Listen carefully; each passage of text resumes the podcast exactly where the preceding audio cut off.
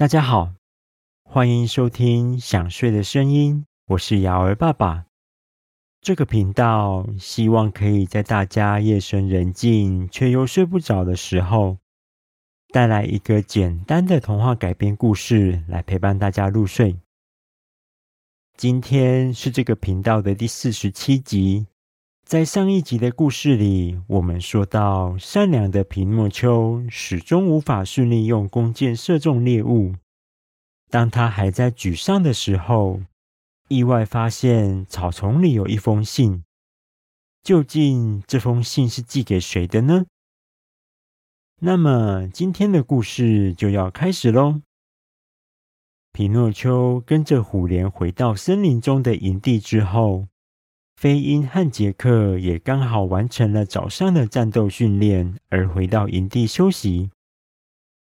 杰克开心的跑过去跟皮诺丘分享，诉说着他今天又学到什么样的防御动作，可以阻挡海盗的攻击。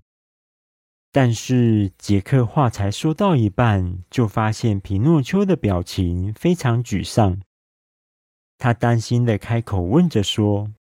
皮诺丘，你还好吗？今天早上的训练是不是发生什么状况了？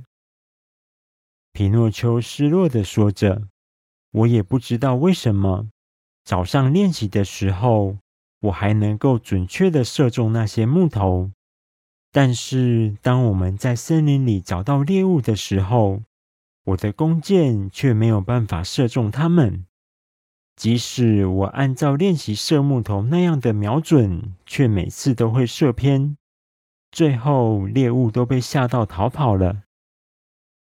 杰克用疑惑的口气说着：“也许是猎物们的动作太快，在你的箭矢射出之后就跑到别的地方，所以你才没有射中吧？”皮诺丘很坚持的回答说：“不，杰克。”不是这样的，我非常肯定是我自己射偏的。皮诺丘说完，低着头不发一语，眼神中充满自责。他感到很沮丧，觉得这样的自己无法在战斗中帮上忙。对不起，辛苦战斗的伙伴们。杰克用手轻拍皮诺丘的背，想要安慰他低落的情绪。同时，东张西望的想找飞鹰问问看，为什么会发生这种事情，却发现飞鹰一脸严肃的跟虎莲在旁边说着话，似乎也是在讨论皮诺丘无法射中猎物的事情。没多久，飞鹰来到皮诺丘与杰克的身边，他坐下来，并挥手示意他们两个也坐下。接着，飞鹰拍了拍皮诺丘的肩膀，说着：“早上的事情，虎莲都跟我说明了。我想你一定很疑惑，为什么面对猎物的时候总是射不中目标？其实，并不是猎物跑得太快，或是你射箭的动作错误导致射偏，而是你善良的内心害怕着对猎物们造成伤害。”所以，当你准备将箭矢射出时，内心产生了一种抗拒的想法，影响了你准确射中目标的能力。皮诺丘听完，反而更沮丧了。他说：“如果是这样，那我是不是也无法对海盗射出箭矢，没有办法帮助大家救回那些变成驴子的男孩了？”杰克温柔地笑了笑，回答说：“皮诺丘，不要太自责。你无法伤害猎物，这证明了你是一个善良的男孩。这是一件好事。我们并不希望你为了参与战斗而强迫自己伤害别人，在心里造成了不必要的负担。”飞鹰点了点头，认同杰克的说法，并接着说。在印第安人的孩子里，也有部分的人和你一样，无法伤害猎物，更不用说要进行战斗了。但是这并不代表他们无法帮助整个印第安的部落与族人。也有许多战斗以外的方式可以帮助大家，例如种植农作物、采集新鲜的水果，或是收集水源。这些也都是非常重要的工作。虽然你无法帮助大家击退海盗，但是你可以专注于支援和保护我们。我知道男孩们有一种武器，叫做胡椒炸弹。当他丢到敌人眼前并炸开的时候，满天的胡椒会让敌人又流泪又咳嗽又打喷嚏。也许我们可以研究看看如何把胡椒炸弹安装在弓箭上，如此一来就可以在同伴们被海盗追逐的时候，用来阻挡他们的脚步，制造同伴们反击的机会。这同样是战斗中不可或缺的力量。皮诺丘听完杰克跟费因安慰的话语之后，心中那股担心无法帮上忙的失落感才终于缓和一点。接着，他小心翼翼的抬头看着虎莲，担心严厉教导自己使用弓箭的虎莲会因为自己无法参与战斗而不开心。想不到，虎莲轻轻的叹了一口气之后，用轻松的口气说着：“飞鹰说的没错，在战斗的时候，确实有许多方法可以帮助同伴获得胜利。只要找对方法，并搭配你擅长使用弓箭的天分，一定也可以在战斗中帮上忙。”听完虎莲谅解自己的话。皮诺丘才终于放下心中的大石头，露出了好久不见的天真笑容。而在这个时候，他突然想到在森林里捡到的那封信，于是他拿出白色的小信封，询问大家说：“你们看，这是我在森林里捡到的信。当时周围都没有其他人，我担心这是一封很重要的信。”所以把它带回来了。这会不会是送给印第安人或是迷失男孩们的信呢？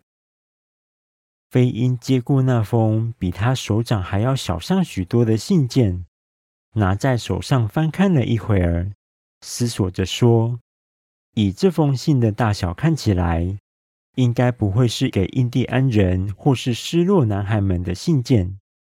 梦幻岛的仙子们身体小小的。”拿着这种大小的信刚刚好，这里离他们所居住的精灵谷不远。我想，这也许是送给仙子们的信。杰克从飞鹰手上接过那封信，左右翻看着，发现信的背后有一个红色的蜂蜡。皮诺丘没有看过蜂蜡，于是好奇地问杰克说：“杰克。”那封信的背后有一个红红的圆圈圈，是什么呀？杰克解释着说：“这个红色的圆圈圈叫做蜂蜡。写信的人为了确保信件不会被其他人偷看，会在信封的接缝处放上融化的蜡，然后再用特别的印章印上个人的记号。这种将信件封好的方式就叫做蜂蜡。”这样，只有收信人才能打开这个特别的信封，读到里面的内容。杰克说到这里，突然发现蜂蜡上面竟然印着陶瓷国的徽章。那是之前杰克被龙卷风吹到奥兹国冒险时，跟伙伴们一起游历过的国家。他压抑的说着：“这个图样是陶瓷国的徽章。”难道这封信是陶瓷国寄给仙子的信件？接着，杰克抬头看着大家，用非常认真的表情说着：“虎莲、飞鹰，陶瓷国的骑士是我的好朋友。如果这确实是陶瓷国寄来的信，我想里面一定写着很重要的事情。我希望能够暂停训练。”先把这封信送到精灵谷去。虎莲看到杰克认真的模样，点点头表示同意后，说着：“你这么看重这封信，想必陶瓷国对你来说一定非常重要。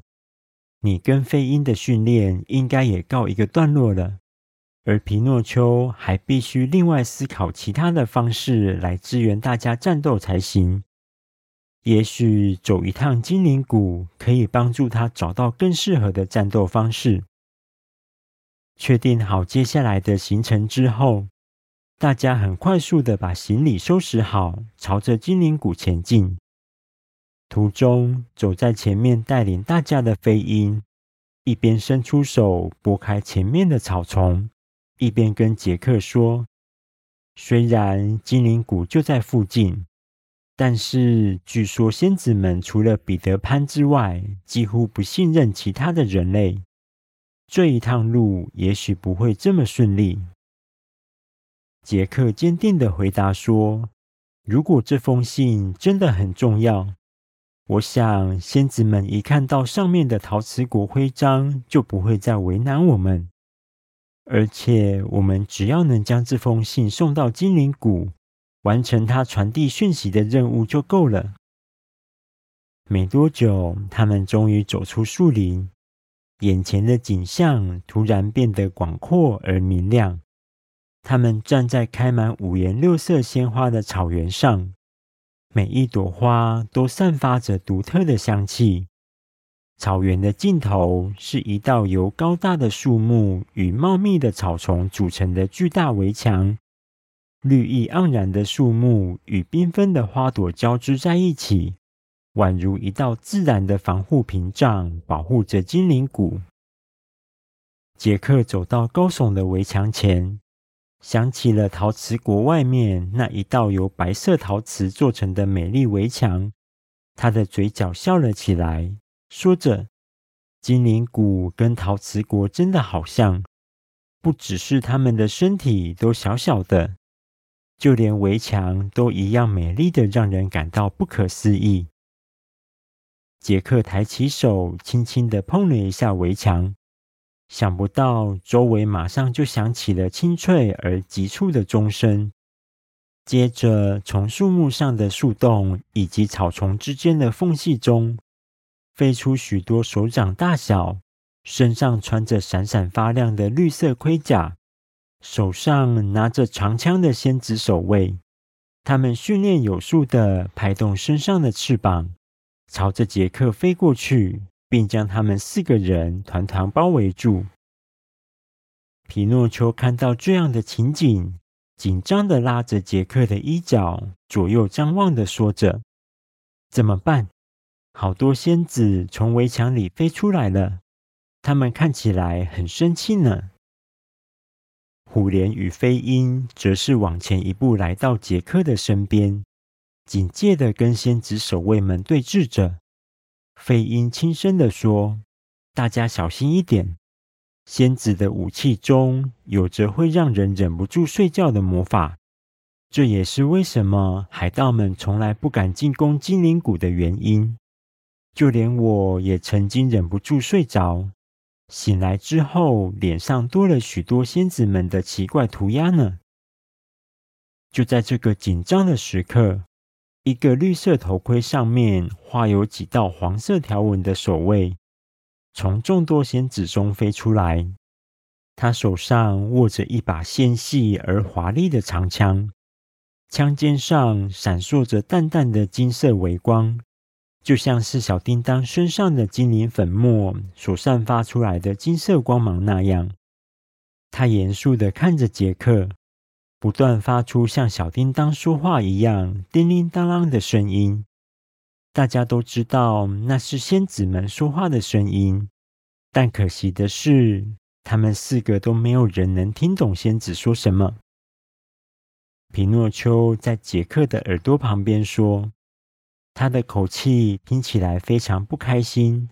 如果彼得潘在这里就好了，可以请他帮忙翻译仙子们到底在说什么。”那名头盔上有着黄色条纹的守卫，一听到皮诺丘提到彼得潘的名字，说话的声音变得稍微缓和，就好像是在询问他们是不是彼得潘的朋友。